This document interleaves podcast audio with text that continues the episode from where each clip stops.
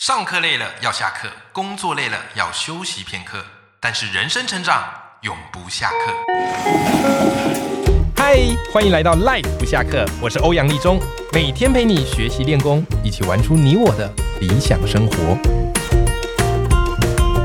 Hello，大家好，我是欧阳立中，欢迎收听 Life 不下课。那么今天这一集，我们的斜杠通识课邀请到一位我非常佩服的国文老师，而且你知道吗？其实，在我们学生时代学国文啊，根据这个网络调查统计，很多人觉得最废的科目就是国文。就觉得国文这个东西到底未来能干嘛？这些古文到底能干嘛？背完注释之后，我们还可以用什么用？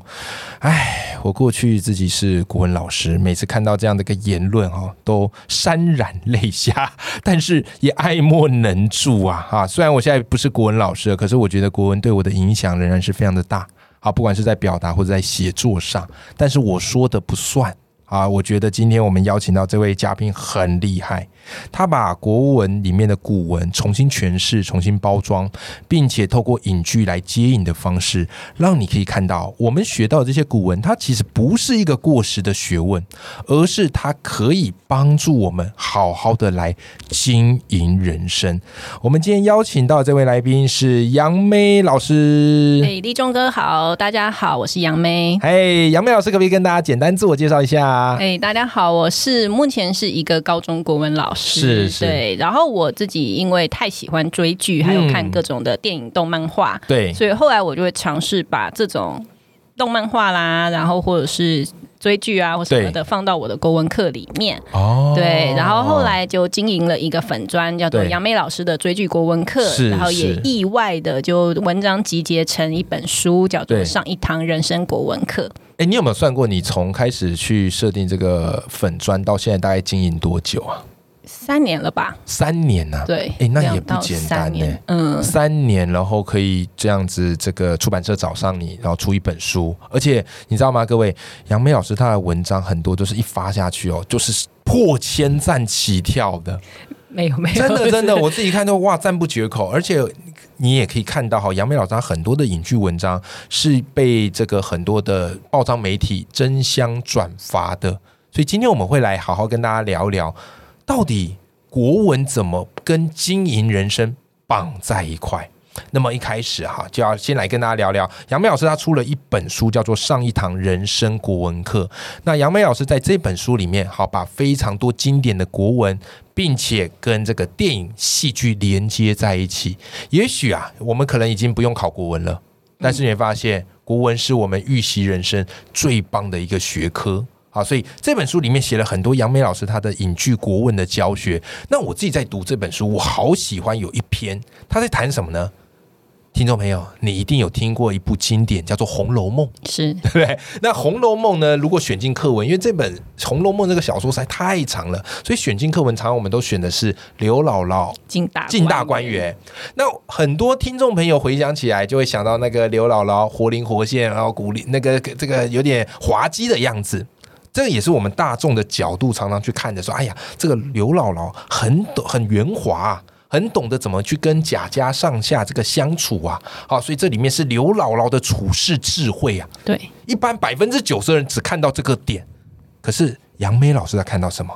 他说：“其实啊，在这个刘姥姥进大观园，除了刘姥姥之外，你要去看贾家上下这些主管们他们职场的处事智慧。”所以这个部分，我想要请杨梅老师来跟大家分享一下。诶，从这一篇我们可以看到怎么样的职场智慧呢？好，我觉得这一刻哈太精彩，因为其实嗯刘姥姥这么一个，她跟贾府这个王王府这个贵族世家，其对实关系真的非常远。对，那她会对进到贾府，其实只是因为太穷活不下去了，来嗯借点钱。哦，对，所以其实，在整部小说里面，刘姥姥有三进家大观园对对三进。好，那这三进里面呢，嗯那我其实会先简单的，我这边简单讲一下，好啊他好第啊一次进的时候，他其实就是见到了王熙凤。对那王熙凤当时其实讲没几句话，就知道这个老太太是来借点钱的。对对，所以王熙凤当时可能经那天心情也不错吧？对，好，然后贾府其实他们也会注意他们的作为这样子一个家族世家大族，他们应该要有的风度。对所以当时王熙凤就很随便说啊，我们旁边有二十两的银子，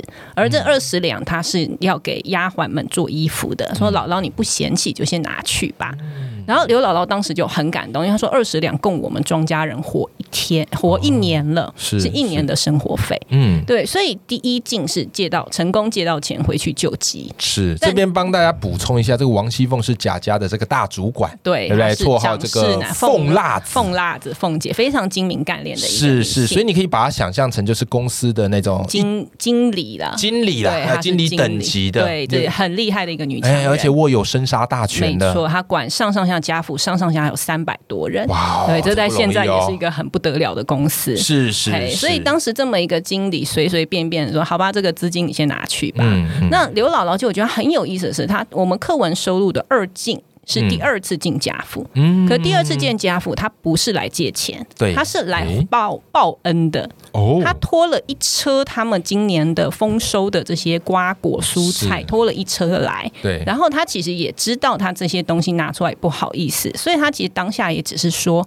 嗯，我这一生今年丰收啊，带些对自己家家里头种的，然后对给姑娘小姐们尝尝鲜。是是，但没想到，就阴错阳差的那一天，正好贾母听说了，哎，有个远地来的老太太，然后对这个贾家最大、这个权位最高的这个贾母，是好，这位史太君，他就说，那我想要跟同年龄的老人家聊聊天，对就这么把这个刘姥姥给带进来了。嗯好，否则他应该是见不到贾府的这个对最高董事长。嗯没荣错誉没董错事没长错，嗯对，所以其实从这边我觉得就看到一个点，对就是今天我跟学生讲说，就哎、我们经常很多时候你要社团去拉赞助，对你跟人家拉赞助啊， 很有感很有感然后你请老师帮你写推荐函啊，对，那你写完之后或拉完赞助后，你是就就就此没有下文，还是你会记得给一张小卡片回馈？哦，对，我觉得刘姥姥这边很聪明的是，不管她今天是哎，她是有点出于私心呢，还是她真的只是想要回馈。对无论如何，她今天带的那一车的光瓜果来，虽然对只是一一千她自己家种的农作物，对但她真的就成功的切起牵起了她跟贾府接下来的人脉的线。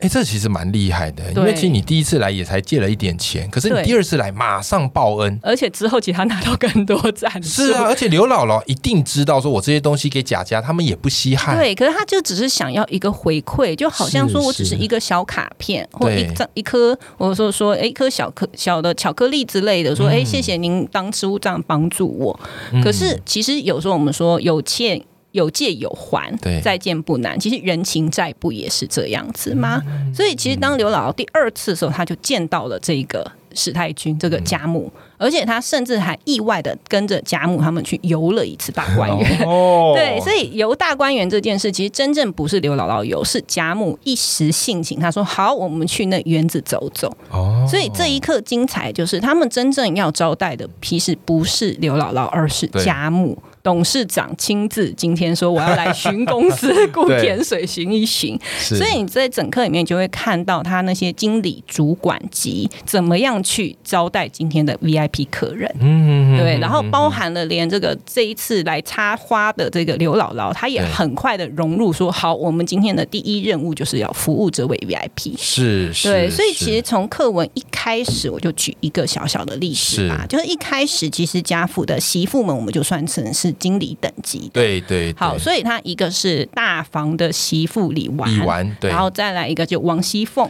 对李纨个性是比较温温和的，对，她是一个寡妇，所以她对是一个比较温和保守的。对可她一早，她就很早就起来干嘛？她在盯着那些仆人们赶快布置今天会要用的菜，这对些。她甚至还想到说，哎，那哪个桌子先搬出嗯来？然后怕老太太一高兴要划船，船也先搬出来了。哇，全部都设想对，周所以我到真的就是在做一件事，就是如何在跟顾客的期待赛跑。哇，我好喜欢这一句话，这你书中读到这句，我觉得太棒了。对，因为很很多时候都是大家这个老板说要做什么啊，你才做，可这样你就慢了。嗯太慢了。但你讲到一个就是跟顾客的期待赛跑，你得跑在他前面啊，对，你要先预想他的预想， 是很像那个人家打游戏王卡还是什么没错，的，预判他的预判。嗯没错，我们要预想你可能会做的事。那李纨怎么去这个跟顾客的期待赛跑呢？其实他真的他都先预想好，因为对其实第故事课文里面有一句就是刘那个贾母今天很兴奋，老人家对睡不着，他提早先进来了。哦，对，可是他提早进来的时候呢，那曹雪芹在那边，我觉得他用的那个字大师的厉害，就是都在每个字，对它里面丫鬟立刻哦。今天贾母进来，但她还没洗脸，对还没梳头，是所以呢，旁边的丫鬟早已捧着洗脸水站在旁边。哇塞，所以旁边的仆人们那个早已，甚至对在那之后，你可以看到，每当这个贾母他们在，比如说他现在先在潇湘馆，对然后我们下一个点要去哪里呢？那王熙凤啊，这个鸳鸯啊，他们就会立刻先起身去下一个点，先布置。哇哦，这个已经是啊超超前部署对，了。所以这个超超前部署，我就觉得、啊、好像我那时候去日本住那个温泉旅馆，啊有没有 那个女女将那样子超强服务精神。你嗯是。到的时候，他已经帮你全部布置好了。 而且你在书里写好有趣，说你去日本玩，你会特别的平常住青年没错 旅馆，对把钱全部砸到住那个比较好的。对，你刚就是刚要说是女享受将，一晚，对对然后其对他都睡那种背包客旅馆这样子，这绝 对值得的。对，因为真的太厉害，他。嗯，这旅价的文化它会帮你连，像我那时候就发现，哇，连拖鞋他都先帮我摆好一个，对我脚伸进去就直接穿好。是是。那其实是我们在大观园这一刻，你也可以看到他们经理，然后甚至还有个董事长特对助，就是鸳鸯贾母是身边这个大丫鬟，是他们怎么样一搭一唱的把对今天 VIP 服务到哇，让老人家真的开心的不得了。所以各位，刚刚我们聊到这个《红楼梦》，我特别有一个启发，好，特别有一个启发就是，如果一篇课文你不知道该怎么样去切入，往往你看到的就会你觉得不如预期。如果你只把这个《红楼梦》当做说世家大族，就是一票有钱人家，他们在里面这个吃吃喝喝吃吃喝喝嘛，这有什么好看？那你一定不会有任何收获。是但在读杨梅老师的上一堂人生国文课，在跟杨梅老师聊过，你会发现，哇，其实当你把这个世家大族把它变成是公司，它是有上下、好主管、尊卑等等的，你在里面就会学到完全不一样的东西。这个是很让我们震撼的，而且也是你可以提前去预习的。好，那么我们聊完了这个职场好该怎么样应对进退之外，接下来我们来聊聊另外一个话题。其实你知道吗？就是我们很多人啊很喜欢看那个金庸小说， 哦，太喜欢了。对啊，哇，金庸啊创造了一个非常棒的武侠世界，所以我们很多人都会在看金庸小说，而金庸金庸小说也是华人必读的神作啊。那当然啊，这样的一个神作，国文课文也不能错过。是结果国文课文选了哪一部？我们的高中课本是是翰林版的话，对选的是《天龙八部》的最后一回。诶，其他版本有选不一样的吗？我记得别的版本，像国中有选过是《射雕英雄传》里面黄蓉智斗这个于于桥跟读，哦哟，那可能好看一些。对但是他在课高中时候选的是萧峰最后自尽雁门关，对这个高中课文，可能很多同学啊，或者是很多听众朋友，你这个对金庸小说的记忆，就是课文选了一课，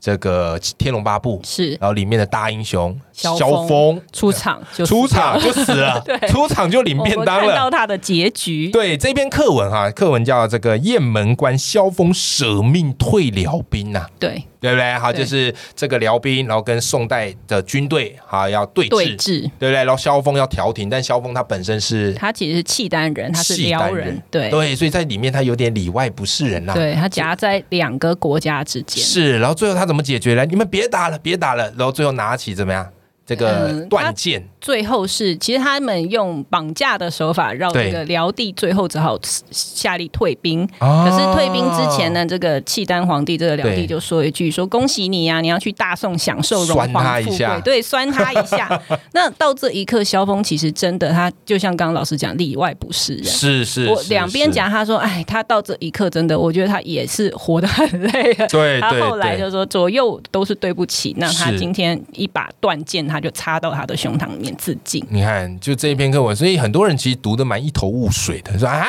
这个这个我还搞不懂萧峰到底发生怎么一回事，怎么他就对死了而，且现在读金庸的学生其实越来越来越少了。少了，对不对他才搞清楚萧峰、段誉和虚竹是谁，萧峰就死 了。就很可惜。但其实说实在，也非战之罪啦，因为金庸小说太长了，你要怎么选？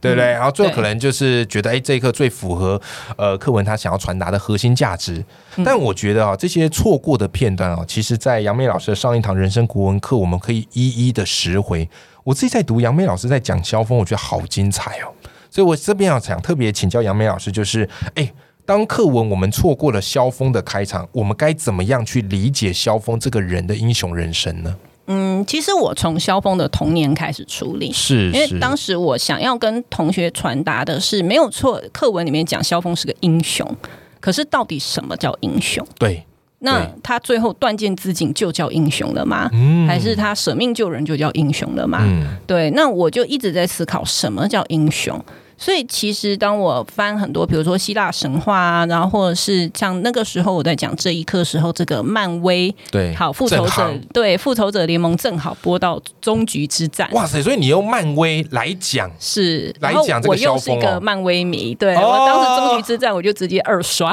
进去看了一场，然后又再去看一场，对，是哎、我们那时候那个英雄那个叫什么漫威啊，复仇者联盟，我们终局战喜欢到后来，我们班是用终局战来唱英文歌舞剧。哦，对，我有看过老有师看分享， 这演了一个歌舞剧，对就啊是，那你这个要怎么？么结合啊？对，因为学生都看过漫威，是所以是其实我那时候很快就讨论说，你觉得他们为什么叫漫威英雄？为什么叫英雄？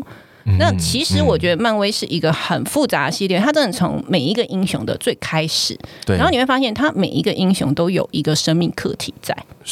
哦，各自都不一样。对，各自都不一样对，它每个人都有生命课题。美国队长的生命课题是什么？美国队长的声音，你会发现他其实非常能够牺牲大我，可对是他的对小我对就无法顾及。哦，对，所以他永远没有办法回去跟他心爱的人跳那一支是舞，哪怕到是终局是之战，你都可以看到美国队长，这是他的遗憾，就是他到最后他是没有办法回去赴约赴他情人的约，因为他对总是在为国 国家大事在牺牲。嗯，很像郭靖的那种感觉、对哦，。然后但是我们的钢铁人东尼史塔克就正好对颠倒过来，他一开始他其实是比较自私的，是是，对，是他在第一集出来的时候，他就是一个骄傲然后任性的嗯天才型的这样子，而且又很有钱，对钱不又对多，就老子就是任性这样子。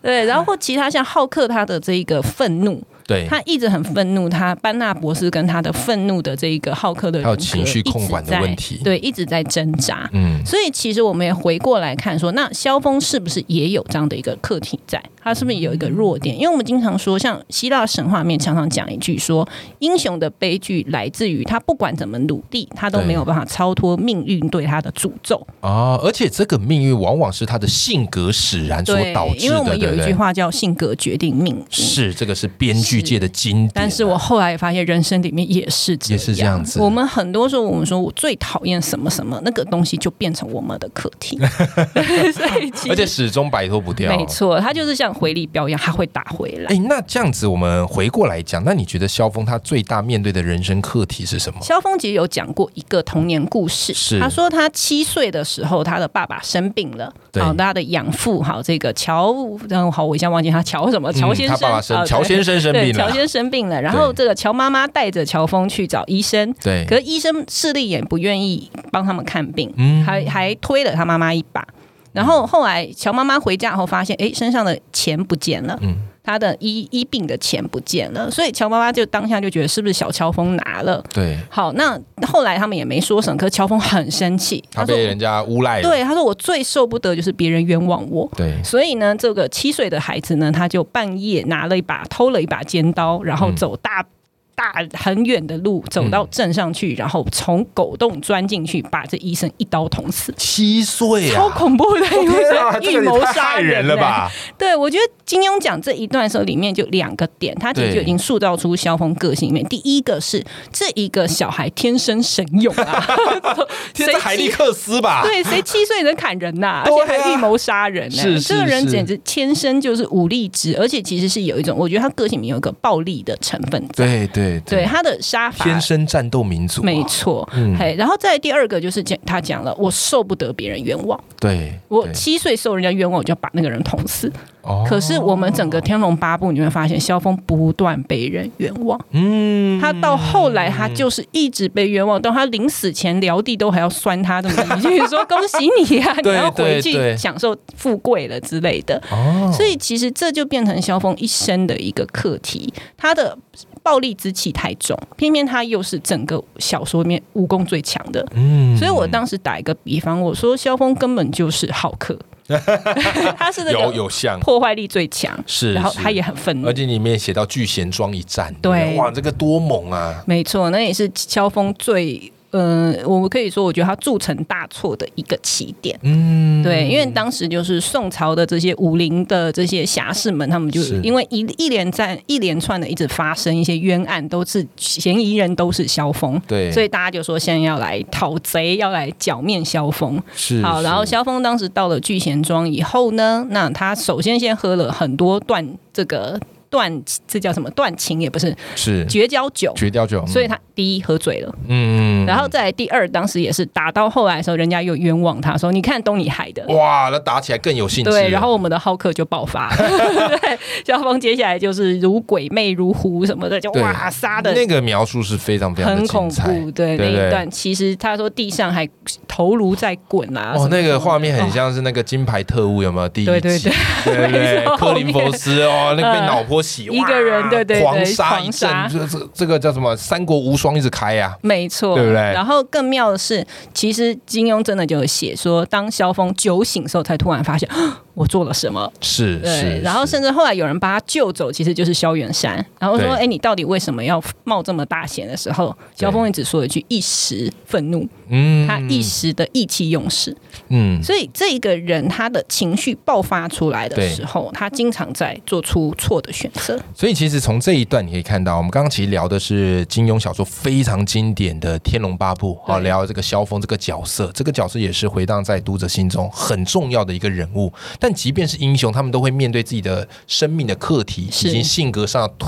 这个缺陷，而导致他们的命运，他们自己得去承受这个后果。没错，那杨梅老师非常精彩，就是在聊萧峰的时候，他把它结合到漫威的终局之战。我们只看到英雄的光鲜亮丽，可是其实他们每个人背后都有自己的课题要去对面对。那唯有克服这个课题，那他才可以称得上是我们所崇拜、向往的那个英雄。是是的，好的，那今天节目非常谢谢杨梅老师跟我们分享了这么多关于经营人生，然后已经把它跟国文结合的一个方式。那么在下一集的节目，我们要来讲更精彩。你知道我们这话题是越聊越劲爆， 表面上我们很像是在聊国文，对不对？但是其实聊到后来，你发现谈的尽是人生。下一集先跟大家偷偷预告一下，我们要来聊那些不该说却又好想让孩子知道的道理是什么。嗯，上课啊不该讲。对对对，好好，今天非常的谢谢杨梅老师。好，谢谢大家，好，那我们今天节目到这边，谢谢，拜拜。拜拜。